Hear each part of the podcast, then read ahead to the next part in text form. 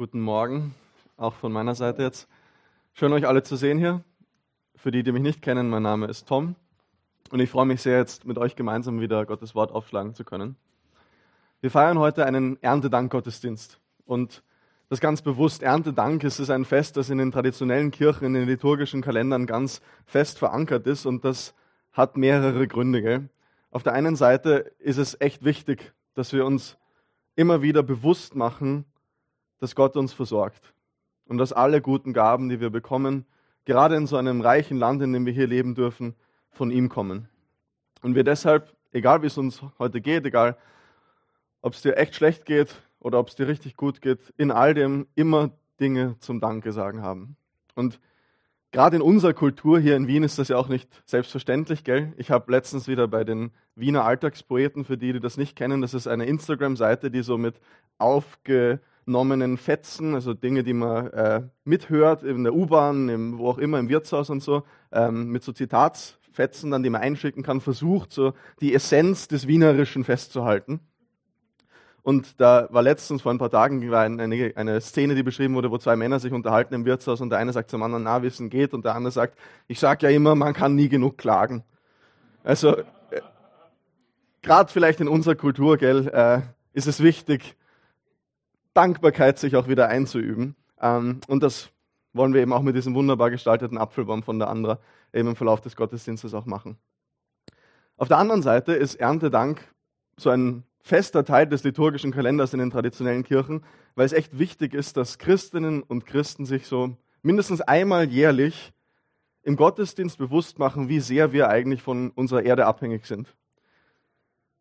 Und dass wir einen Auftrag haben von Gott, uns um sie zu kümmern. Und diesen zweiten Aspekt, den möchte ich heute mit euch etwas beleuchten. Es ist kein Geheimnis, dass wir mitten in und am Anfang massiver ökologischer Krisen stehen. Erst letztes Jahr hat der ICCP, das ist der International Intergovernmental Panel on Climate Change, ein UN-Ausschuss mit hunderten Wissenschaftlern aus allen Ländern weltweit, der alle paar Jahre alle verfügbaren Studien zum Zustand unserer Erde äh, analysiert und auswertet, und das waren letztes Jahr auch wieder über 15.000 Studien, wieder bekräftigt, dass unser aktueller Lebensstil einfach nicht haltbar ist. Und wir akut in Gefahr sind, unseren Planeten unwiderruflich zu beschädigen.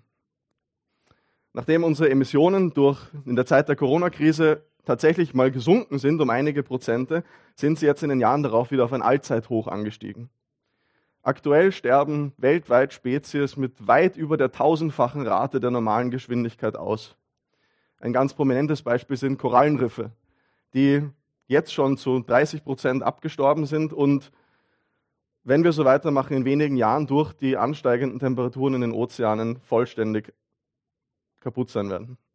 Unsere Ozeane sind überfischt und verschmutzt mit Plastik, Wälder werden abgeholzt, Unsere Müllproduktion steht auf einem absoluten Hoch und jedes Jahr verbrauchen wir weit, weit mehr an Ressourcen, als wir eigentlich sozusagen von unserem Planeten verfügbar haben. Dieser sogenannte Earth Overshoot Day, ab dem Moment, wo wir quasi für ein Jahr all die Ressourcen, die unser Planet für das Jahr eigentlich zur Verfügung hätte, verbrauchen, war dieses Jahr am 2. August. Das heißt, die fünf letzten Monate dieses Jahres leben wir eigentlich auf Kosten von äh, zukünftigen Generationen und dem, was unsere Erde wenn wir es nachhaltig betrachten wollen, nicht zur Verfügung stellen kann. Und all das bringt das Gleichgewicht von Ökosystemen auseinander. Es verursacht massive, Naturkatastrophen, Waldbrände, Überflutungen und so weiter und wird in den nächsten Jahren zum, Jahrzehnten zu massiven Fluchtbewegungen führen, weil manche Gebiete unbewohnbar werden. All das sind unbestreitbare Fakten und Daten, die man ganz einfach feststellen kann und auch nur ein Bruchteil von dem, was man jetzt hätte aufführen können, auch nur annähernd so drastisch dargestellt, wie man es verantwortlich von diesen Daten und Fakten hätte darstellen können. Die Frage, die ich heute mit uns bedenken möchte, die Frage, die ich uns heute stellen möchte, ist, wer wird die christliche Kirche, werden Christen, werden wir als Gemeinde angesichts dieser Problematik zum Teil der Lösung oder zum Teil des Problems werden? Und ich denke, und ich hoffe euch das heute auch anhand zweier Bibeltexte ein bisschen vor Augen führen zu können, dass kaum jemand mehr Grundlage und Motivation hätte, sich um die Bewahrung und Erhaltung der Schöpfung zu kümmern, wie wir Christen. Denn wir glauben, dass Gott die Welt gemacht hat. In den Psalmen heißt es, die Erde ist des Herrn und was darinnen ist. Und ich weiß nicht, ob ihr euch erinnern könnt, aber vor ein paar Monaten, für die, die damals in der Gemeinde waren schon, haben wir durch die ersten Kapitel der Bibel gepredigt, Genesis 1 bis 4. Und dabei haben wir immer wieder gesehen, dass Menschen, wir den, einen Auftrag von Gott haben, uns stellvertretend für ihn um seine Welt zu kümmern, sie zu bebauen und bewahren, wie es in Genesis 2.15 heißt. Also kaum jemand hätte eine stärkere Motivation und eine stärkere Grundlage, sich um die Bewahrung der Schöpfung zu kümmern, als wir. Gleichzeitig, und ich weiß nicht, wie es dir so damit geht, mit dem ganzen Thema, aber kann dieser Diskurs über diese ökologischen Krisen, über die Klimakrise, über all das, was vielleicht kommen wird, all die Katastrophen, all die Horrorszenarien, die gemalt werden und so, auch echt lähmen und Angst machen. In unseren westlichen Kulturen hat uns ganz lang der Glaube an eine bessere Zukunft vorangetrieben. Das war sozusagen der Narrativ, den unsere Gesellschaft geprägt hat. Es wird besser werden, wir gehen voran, Fortschritt. Und dieser Glaube ist immer mehr erschüttert. Gerade für junge Leute ist diese Angst ein Lebensgefühl, das gerade massiv prägend ist. Was kommt am Ende? Diese apokalyptischen Szenarien. Aber Apokalypse ohne die Hoffnung und Gewissheit auf Erlösung wie wir Christen das haben. Und ich möchte heute deshalb mit euch zwei kurze Ausschnitte aus dem Propheten Jesaja anschauen, die uns hoffentlich dabei helfen, diese ganze Thematik sinnvoll einzuordnen aus einer christlich-theologischen Perspektive. Und zwar eine Perspektive, die die Augen nicht verschließt vor den menschengemachten Katastrophen und ökologischen Krisen unserer Erde, aber gleichzeitig auch eine Perspektive in der Hoffnung und Gewissheit, dass Gott eines Tages diese ganze Erde erlösen und heilen wird. Und ausgehend von diesen beiden Perspektiven verantwortungsbewusst in dieser Erde, in dieser Welt leben. So möchte ich mit euch jetzt äh, die Bibel aufschlagen und eine Stelle aus dem Propheten Jesaja, ähm, aus dem Kapitel 24, die Verse 4 bis 7 vorlesen. Ich habe es auch hier projiziert. Das ist aus der Luther-Übersetzung. Jesaja 24. Da heißt es: Die Erde ist verdorrt und verwelkt.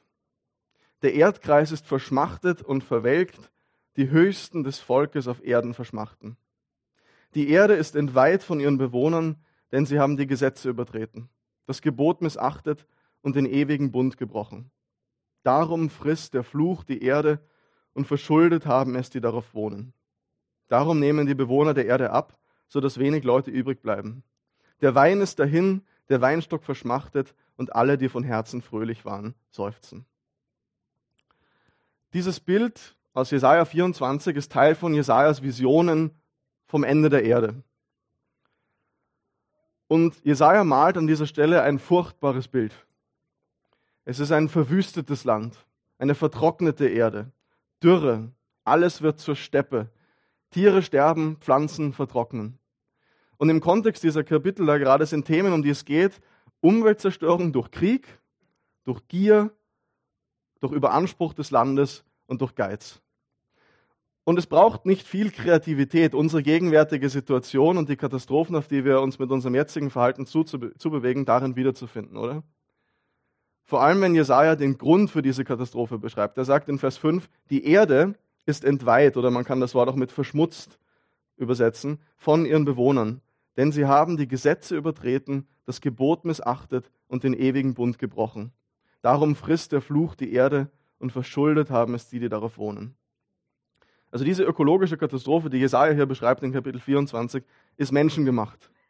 Die Bewohner der Erde, die Menschen haben diese Gesetze gebrochen, Gebote missachtet und den ewigen Bund gebrochen. Und was Jesaja, was dieser Text hier damit meint, ist, dass wir Menschen gegen die Ordnung leben, die Gott in die Schöpfung hineingelegt hat. Wir haben uns vor ein paar Monaten, wie gesagt, die Schöpfungserzählungen am Anfang der Bibel angeschaut. Und ein ganz wichtiger Faktor dabei war, dass Gott Ordnung ins Chaos bringt. Dass Gott Leben und Gedeihen ermöglicht, indem er durch Ordnen Lebensräume schafft, in denen Leben gut möglich ist. Ein tief vernetztes System, das er schafft. Und der Text sagt immer wieder, und alles war gut, es war gut, es war sehr gut, so wie er es gemacht hat. Aber, und das geht auch ganz eindeutig aus diesen Kapiteln hervor, und ich lade dich gerne ein, die Predigten nachzuhören dazu, ähm, diese ganze Ordnung steht und fällt damit, dass Gott im Zentrum ist dass Gott selbst im Kern der Schöpfung steht. Denn diese gute Schöpfung, und lernen wir in Genesis, ist nicht in allererster Linie für uns da, sondern für Gott. Der Höhepunkt der Schöpfung ist nicht der sechste Tag, wo der Mensch erschaffen wird, sondern der siebte Tag, wo Gott einzieht in seine Schöpfung, um darin zu wohnen. Die Schöpfung ist für Gott da, dass sie ihn verherrlicht, dass sie ihm Ehre bringt und dass er daran Freude hat. Und so heißt es in den Psalmen an vielen Stellen, so dass wie zum Beispiel Psalm 69, Vers 35, es lobe ihn Himmel und Erde, die Meere und alles, was sich darin regt. Oder Psalm 96 ab Vers 11, der Himmel freue sich und die Erde sei fröhlich. Das Meer brause und was darin ist. Das Feld sei fröhlich und alles, was darauf ist. Jauchzen sollen alle Bäume im Wald vor dem Herrn, denn er kommt.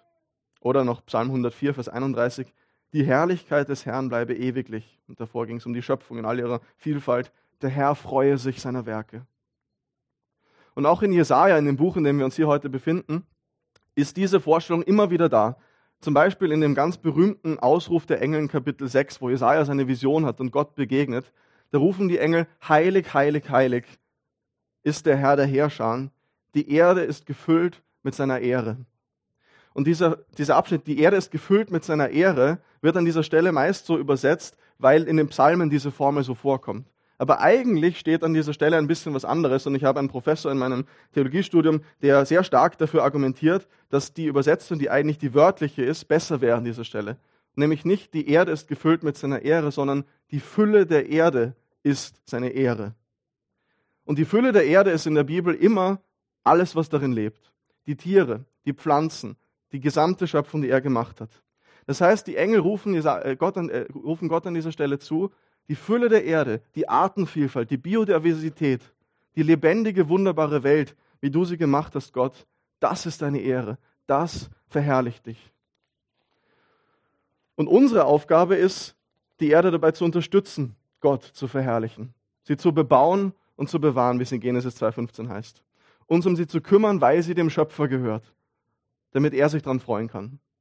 Und das bedeutet, dass in gewisser Weise ein umweltbewusstes Leben, ein Leben, das achtsam, liebevoll und wertschätzend mit unserer Erde umgeht, nichts anderes als einfach Teil des Menschseins ist, das Gott in diese Schöpfung hineingelegt hat. Teil des Planes Gottes für uns. Zwei evangelikale amerikanische Theologen, Douglas und Jonathan Moo, Moo, ja, äh, aber nicht so wie die Kuh, schreibt man ein bisschen anders, drücken das folgendermaßen aus, diese Vorstellung. Sie schreiben in ihrem Buch Creation Care, also Fürsorge für die Schöpfung, ähm, Fürsorge gegenüber der Schöpfung ist insgesamt nichts anderes als Menschsein, so wie Gott es sich gedacht hat. Es geht darum, als Ebenbilder Gottes in der Gemeinschaft der Schöpfung zu leben, wie Gott es sich vorstellt. Und das ist so grundlegend, das ist die absolute Grundlage für eine christlich-theologische Sicht auf diese ganzen Fragen, mit denen wir uns beschäftigen. Dass obwohl wir auf dieser Erde leben, obwohl Gott sie uns anvertraut hat, sie letztendlich nicht uns gehört, sondern Gott. Und wir als seine Ebenbilder, und in diesem Ebenbild ist damals genau dieser Stellvertretungsgedanke enthalten, als seine Verwalter, wir uns um sein Eigentum kümmern. Wir sie gebrauchen, also wir dürfen sie gebrauchen, benutzen, uns zu eigen machen, aber immer nach den Vorstellungen des Besitzers. Und als wir damals darüber gesprochen haben, vor ein paar Monaten, habe ich die Illustration verwendet, dass meine Familie und ich, als, als, als ich ein Kind war, immer Haustausch gemacht haben im Urlaub. Dass wir zum Beispiel nach Spanien gefahren sind und währenddessen kam eine Familie, mit denen wir unsere Wohnungen getauscht haben, in unsere Wohnung und wir kamen in deren Wohnung. Und das, so hat man sich halt die Kosten fürs äh, Hotel gespart. Und ähm, natürlich dürfen die Leute, die dann in deiner Wohnung sind, alles gebrauchen, was da ist. Sie dürfen den Kühlschrank verwenden, sie dürfen essen, was drin ist, sie dürfen äh, den Fernseher verwenden, was auch immer. Sie dürfen, wenn wir einen Pool gehabt hätten, unseren Pool verwenden, den wir nicht hatten und so weiter und so weiter. Weil sie stellvertretend für uns da sind und darauf aufpassen auf die Wohnung, auch auf die Meerschweinchen füttern und den Garten Rasenmähen, wenn es notwendig ist und so weiter. Aber wie wäre es, wenn man dann zurückkommt nach Hause und die gesamte Wohnung ist verwüstet? Der Hund wurde nicht gefüttert über vier Wochen lang und ist tot und alles ist, alles ist im Argen. Dann hätten sie einen richtig schlechten Job als diese Stellvertreter für mich an dieser Stelle gemacht. Was also stellt sich Gott, der Besitzer der Welt, für uns vor, als seine Stellvertreter mit dieser Erde? In Jesaja wird hier von, in Vers 5 von einem ewigen Bund gesprochen. Und die meisten Ausleger sind sich einig an dieser Stelle, dass dieser ewige Bund, den Jesaja hier anspricht, der Bund ist, den Gott mit Noah in Genesis 9 schließt. Nach der Flutkatastrophe schließt Gott einen Bund, einen ewigen Bund, der auch als ewiger Bund bezeichnet wird an dieser Stelle mit Noah, wo er sagt, nie wieder wird er zulassen, dass die Erde als Strafe für menschliche Sünde zerstört wird. Und deshalb gibt er als Zeichen dann den Regenbogen. Aber wenn wir diesen Text lesen, das Interessante an dieser Stelle ist, dass er diesen Bund eben nicht nur mit Noah schließt, sondern, so heißt es in Genesis 9, siehe, ich richte mit euch einen Bund auf und mit euren Nachkommen, also Noah und seiner Familie, und mit allem lebendigen Getier bei euch, an Vögeln, an Vieh und an allen Tieren auf Erden bei euch, von allem, was aus der Arche gegangen ist, was für Tiere es sind auf Erden. Meinen Bogen habe ich gesetzt in die Wolken, der soll das Zeichen sein des Bundes zwischen mir und der Erde. Des Bundes zwischen mir und der Erde. Es handelt sich also um einen Bund, den Gott nicht nur mit uns Menschen schließt, sondern mit allen Bewohnern dieser Welt und mit der Erde selbst. Und das ist biblisch-theologisch betrachtet eine unfassbare Aussage. Warum? In der Bibel schließt Gott Bünde immer, um zu segnen, seine Bündnispartner zu segnen und sie zu retten. Bünde mit Abraham, Bünde mit Mose, Bünde mit David und so weiter. Gott schließt diese Bünde, um die Bündnispartner von den Folgen ihrer eigenen Sünde eines Tages zu retten. Und er verpflichtet sich in diesem Bund in Treue dazu. So beispielsweise auch im neuen Bund mit Jesus, in dem wir leben dürfen. Dass Gott hier jetzt also sagt, er schließt einen Bund mit der Erde, ist biblisch-theologisch betrachtet eine unfassbare Aussage. Weil wovor braucht die Erde Rettung? Hat die Erde gesündigt? Haben die Tiere gesündigt? Nein. Es kann in diesem Kontext, und es geht auch klar heraus, weil es in der Flut genau um das geht, menschliche Sünde, die dazu führt, dass die Erde zerstört wird, es kann nur darum gehen, dass Gott sagt, ich werde eines Tages die Erde von den Folgen menschlicher Sünde retten.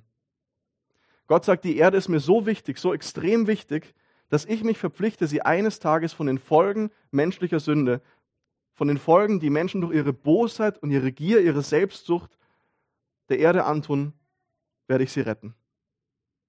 Und diese Haltung Gottes gegenüber seiner Schöpfung, die findet sich dann auch durch die Bibel hindurch, zum Beispiel in den mosaischen Geboten.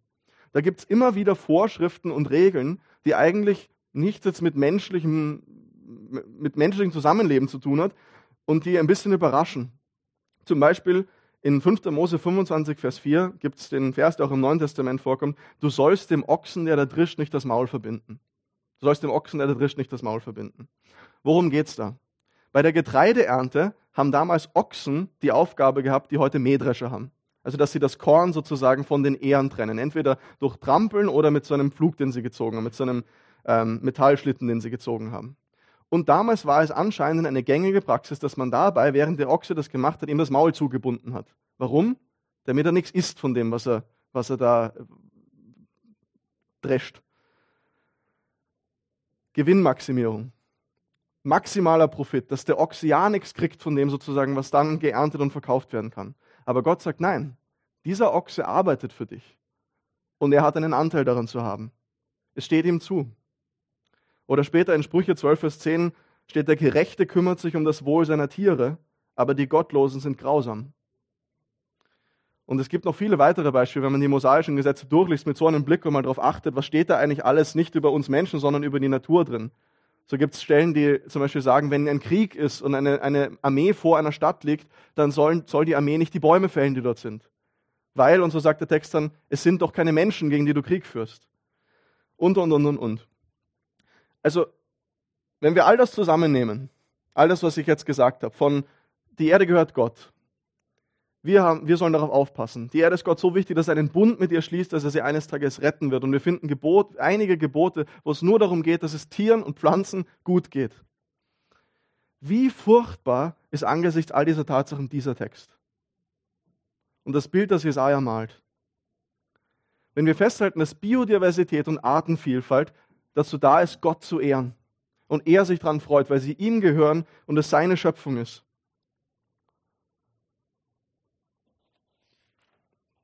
Die Erde ist verdorrt. Und dieses Wort wird in einigen Übersetzungen auch mit sie trauert übersetzt. Sie verwelkt. Der Erdkreis ist verschmachtet und verwelkt. Die Höchsten des Volks auf Erden verschmachten. Die Erde ist entweiht von ihren Bewohnern, denn sie haben die Gesetze übertreten, das Gebot missachtet und den ewigen Bund gebrochen. Jesaja sagt, wir haben genau nicht getan, was Gott von uns wollte. Wir haben diesen ewigen Bund, die Verantwortung, die auf Gottes Schöpfung aufzupassen, uns gegeben ist, gebrochen. Und die Auswirkungen davon sind natürlich besonders in den letzten Jahrzehnten besonders sichtbar geworden und auch aktuell. Und mein Punkt hier ist, wir dürfen das nicht schönreden. Wir dürfen das nicht kleinreden. Wenn wir die Bibel ernst nehmen, dann müssen wir uns dem stellen. Das ist keine kleine Sache, biblisch-theologisch gesehen. Biblisch-theologisch gesehen handelt es sich bei der Überfischung der Meere, der Abholzung der Wälder, der Verschmutzung der Ozeane, unserer Wegwerfkultur, dem von uns verursachten Sterben von Arten, nicht um eine Kleinigkeit, sondern um eine massive Schuld, die wir auf uns laden. Es handelt sich um ein kollektives Missachten und Übertreten der Gebote Gottes für unser Verhalten in dieser Welt. Die Erde leidet unter unserer Sünde und das Schlimmste ist, dass wir durch unser Verhalten sie daran hindern, Gott so zu verherrlichen, wie das ihre Aufgabe ist. Ich möchte noch einen zweiten Bibeltext mit euch teilen, aus Jesaja 35. Und Michi, ich habe leider das Klickding vergessen. Könntest du eine Folie weiterdrücken? Könntest du eine Folie weiterdrücken? Ich habe leider den Klicker vergessen. Vielen Dank. Ich möchte einen zweiten Bibeltext mit euch teilen heute noch. In Jesaja 35, ein paar Kapitel später, steht folgendes: Die Wüste und das dürre Land werden fröhlich sein. Die Steppe wird jubeln und blühen wie eine Lilie. Sie steht in voller Blüte und jubelt. Sie jubelt und jauchzt vor Freude. Sie wird so herrlich sein wie der Libanon, so prächtig wie der Karmel und die Sharon-Ebene. Alle werden die Herrlichkeit des Herrn sehen, die Pracht unseres Gottes erblicken. Mach die müden Hände wieder stark und die weichen Knie wieder fest. Sag denen, die den Mut verloren haben, seid stark und habt keine Angst. Seht, das ist euer Gott. Er übt Vergeltung und schafft Recht. Er selbst kommt, um euch zu befreien. Dieses zweite Bild, das Jesaja ein paar Kapitel später hier verwendet, ist eine direkte Umkehr von dem, was in Jesaja 24, was wir gerade gelesen haben in Jesaja 24. Die Wüste blüht. Die Steppe wird wiederhergestellt. Anstatt zu trauern, jubelt die Erde Gott zu. Sie jauchzt ihm vor Freude zu. Und das Bild ist natürlich, sie verherrlicht Gott, so wie es ursprünglich gedacht war. Alle werden die Herrlichkeit des Herrn sehen, die Pracht unseres Gottes erblicken. Und was bedeutet das in diesem Kontext? Es bedeutet die Pracht des Karmels, die Sharon-Ebene, die Herrlichkeit des Libanon. Das heißt, die Wälder und Blumenwiesen und alles, das ist die Herrlichkeit des Herrn, die für alle sichtbar werden wird. Die Erde jubelt ihm zu. Und was Jesaja hier beschreibt, ist natürlich eine geheilte Erde. Es ist eine erlöste Erde. Es ist die Erfüllung des Versprechens des Bundes aus Genesis 9 dass Gott menschlicher Sünde und der menschengemachten Zerstörung der Welt nicht das letzte Wort lassen wird, sondern sie eines Tages wiederherstellen, erlösen und heilen wird. Und das ist die Hoffnung, die Jesaja Israel und uns für unsere Welt gibt. Dass Gott eines Tages diese Erde, auf der wir leben, heilen und wiederherstellen wird. Und vielleicht ist das auch als Christ für dich eine neue Info, aber wir werden unsere Ewigkeit nicht irgendwo im Himmel verbringen sondern das Bild, was die Bibel malt, ist, dass der Himmel herabkommt. Und dass wir auf einer neuen, wiederhergestellten, verwandelten und geheilten Ebene gemeinsam mit Gott leben werden. In den gegenwärtigen Reden über die Klimakrise in unserer säkularen Welt, also in unserer Kultur, da wird sehr stark, da ist in drastischen, apokalyptischen Bildern vor den Katastrophen, auf die wir zugehen, gewarnt. Und in gewisser Weise ist das echt wichtig. Denn wir müssen den Tatsachen ins Auge sehen. Es hilft nichts, alles schön zu reden. Es hilft nichts, die Augen zu verschließen. Wir müssen uns der Tatsache stellen, dass wir die Erde mit unserem aktuellen Verhalten zerstören. Aber gleichzeitig kann das auch echt lähmen und handlungsunfähig machen, oder? Wenn man die ganze Zeit nur Katastrophenbilder gemacht hat, das Gefühl hat, ich kann eh nichts ändern. Es ist furchtbar, was alles kommen wird. Die Psychologie ist ganz klar, dass sozusagen, wenn Menschen das Gefühl haben, sie können eine Situation, egal wie schlimm sie ist, nicht verändern, dann passiert auch nichts dann übernimmt niemand Verantwortung, weil man eh nichts tun kann. Und vielleicht kannst du solche Gedanken nachvollziehen. Wer bin ich denn als kleiner Mann, als kleine Frau angesichts dieser globalen Problematik? Selbst kollektiv als Land, Österreich. Wer sind wir auf einer weltpolitischen Ebene? Was soll ich denn tun, wenn große Global Players wie riesige Staaten oder Ölfirmen ihren Teil nicht tun? Das kann einen echt lähmen. Aber wir Christen haben die feste Hoffnung, dass Gott das letzte Wort hat. Dass er diese Welt eines Tages erlösen und heilen wird, sie wiederherstellen wird. Und jetzt könnte man natürlich sagen, perfekt. Gott wird das machen. Gott wird das heilen. Gott wird das wiederherstellen. Gott kümmert sich drum. Der Papa wird es schon richten. Ich brauche mir keinen Kopf zu machen. Das Problem dabei ist, dass so eine Haltung überhaupt nicht christlichem Verhalten entspricht. Warum? Wir haben ja gerade gesehen, dass unser aktueller Lebensstil als Gesellschaft nicht einfach neutral ist gegenüber der Schöpfung, sondern zur Zerstörung der Erde beiträgt. Nicht dem entspricht, wie Gott will, dass wir leben. Vielleicht sogar Sünde ist. Demnach kann die Hoffnung, dass Gott eines Tages Erlösung bringen wird, nicht eine Entschuldigung zum Nichtstun sein, sondern ein Auftrag, Auftrag zum Handeln. So heißt es hier in Vers 3, macht die müden Hände wieder stark und die weichen Knie wieder fest. Sagt denen, die den Mut verloren haben, seid stark und habt keine Angst. Seht, das ist euer Gott. Er übt Vergeltung und schafft Recht. Er selbst kommt, um euch zu befreien. Die Hoffnung, dass Gott eines Tages diese Erde heilen und erlösen wird, ist kein, keine Entschuldigung zum Nichtstun, sondern ein Auftrag zum Handeln. Und der Punkt ist, sie befreit uns von Panik und lähmender Angst und gibt uns erst recht die Motivation, uns für das Wohl dieser Erde einzusetzen. Als Christen leben wir in der Gewissheit, dass Jesus auferstanden ist und dass Jesus eines Tages die gesamte Schöpfung heilen wird. Dass er eine Welt machen wird, in der Gerechtigkeit und Frieden herrscht. Und diese Hoffnung als Christen ist unsere Aufgabe, die stückweise jetzt schon ins Hier und Jetzt zu tragen. Weil Jesus eines Tages Frieden schaffen wird, bemühen wir uns um Frieden. Weil Jesus eines Tages Gerechtigkeit schaffen wird, sollen wir gerecht in dieser Welt leben, im Lichte dieser Hoffnung. Genauso ist es auch mit Schöpfungsverantwortung. Wir sagen ja auch nicht, okay, eines Tages wird Gott Gerechtigkeit schaffen, dann ist ja jetzt wurscht, wie ich sozusagen mit meinem Nächsten umgehe oder wie ich mit sozialer, sozialer Ungerechtigkeit umgehe.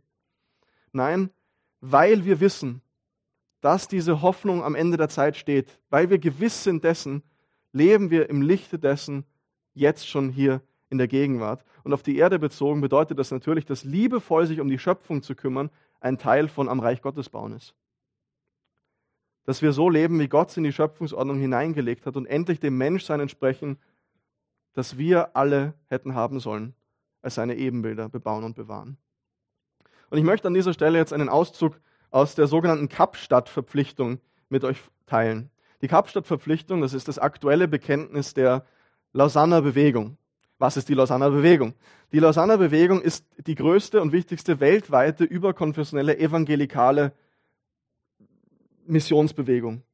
Also ein Zusammenschluss, den es seit Jahrzehnten gibt, wo evangelikale Christen aus aller Welt sagen, uns ist Evangelisation und uns ist Mission so wichtig, dass wir uns gemeinsam dabei unterstützen wollen, dass wir Jesus in dieser Welt nachfolgen. Und die haben ein paar Bekenntnisschriften, die im Jahr der Jahrzehnte gewachsen sind. Und das aktuellste ist von 2010 und das ist die Kapstadt-Verpflichtung, weil das damalige Treffen in Kapstadt in Südafrika war. Und dieses Bekenntnis erklärt auf langen, langen Seiten, was Nachfolge Jesu in unserer Welt aus einer evangelikal-theologischen Perspektive bedeutet. Und es ist fantastisch. Und ich möchte euch jetzt abschließend hier den Auszug zur Schöpfungsverantwortung, den dieses Dokument enthält, vorlesen, weil ich finde es schöner und besser formuliert als ich das hier schaffen würde. Und es ist ein etwas längeres Zitat und deshalb habe ich es auch hier ähm, gebeamt. Es wird ein paar Folien dauern, aber es ist es wert. Es heißt hier, wir lieben die Welt der Schöpfung Gottes. Diese Liebe ist keine bloße sentimentale Zuneigung zur Natur, die die Bibel nirgendwo fordert. Und erst recht nicht ihre pantheistische Verehrung, die die Bibel ausdrücklich verbietet. Vielmehr ist sie logische Folge unserer Liebe zu Gott, indem wir für das sorgen, was zu ihm gehört. Die Erde ist des Herrn und was darinnen ist. Die Erde ist Eigentum des Gottes, den zu lieben und dem zu gehorchen wir vorgeben. Wir tragen Sorge für die Erde einfach aus dem Grund, dass sie dem einen gehört, den wir Herr nennen. Die Erde wurde erschaffen, erhalten und erlöst durch Christus. Wir können nicht behaupten, Gott zu lieben und gleichzeitig das Eigentum Christi missbrauchen, das ihm durch Schöpfung, Erlösung und Erbe gehört. Wir sorgen für die Erde und gebrauchen ihre überfließenden Ressourcen in verantwortlicher Weise, nicht gemäß der Denkmuster der säkularen Welt, sondern um des Herrn willen. Wenn Jesus Herr der ganzen Erde ist, können wir unsere Beziehung zu Christus nicht davon trennen, wie wir uns in Bezug auf die Erde verhalten. Denn das Evangelium zu verkündigen, das sagt, Jesus ist Herr, bedeutet, das Evangelium zu verkünden, das die Erde mit einschließt. Denn die Herrschaft Christi erstreckt sich über die ganze Schöpfung. Somit ist die Fürsorge für die Schöpfung ein Thema des Evangeliums innerhalb der Herrschaft Christi. Solche Liebe für Gottes Schöpfung erfordert, dass wir Buße tun über unseren Anteil an der Zerstörung, Verschwendung und Verschmutzung der irdischen Ressourcen und über unsere stillschweigende Duldung des schädlichen Götzendienstes der Konsumorientierung. Stattdessen verpflichten wir uns zu dringlicher und prophetischer ökologischer Verantwortung. Wir unterstützen die Christen, deren besondere missionale Berufung im Eintreten und aktiven Handeln für die Umwelt besteht und auch die, die sich der Aufgabe gewidmet haben, den Auftrag Gottes zu erfüllen, den Nöten der Menschen aus der Fülle der Schöpfung heraus zu begegnen. Wir erinnern uns daran, dass die Bibel von Gottes Erlösungsabsicht für die Schöpfung selbst spricht. Integrale Mission, das ist ein Begriff, der da ganz viel entfaltet, wo Sie ganz äh, betonen wollen, Mission ist nicht nur Seelen gewinnen, sondern Mission ist etwas, was das gesamte Leben als Christ in dieser Welt einschließt. Integrale Mission heißt, die biblische Wahrheit zu erkennen, zu verkünden und zu leben, nach der das Evangelium Gottes gute Nachricht ist, durch das Kreuz und die Auferstehung Jesu Christi, für Einzelne und die Gesellschaft und die Schöpfung. Alle drei sind von Zerbruch und Leid durch die Sünde geprägt. Alle drei sind mit eingeschlossen in die erlösende Liebe und Mission Gottes. Alle drei müssen Teil der umfassenden Mission von Gottes Volk sein. Soweit die Kapstadt-Verpflichtung an dieser Stelle.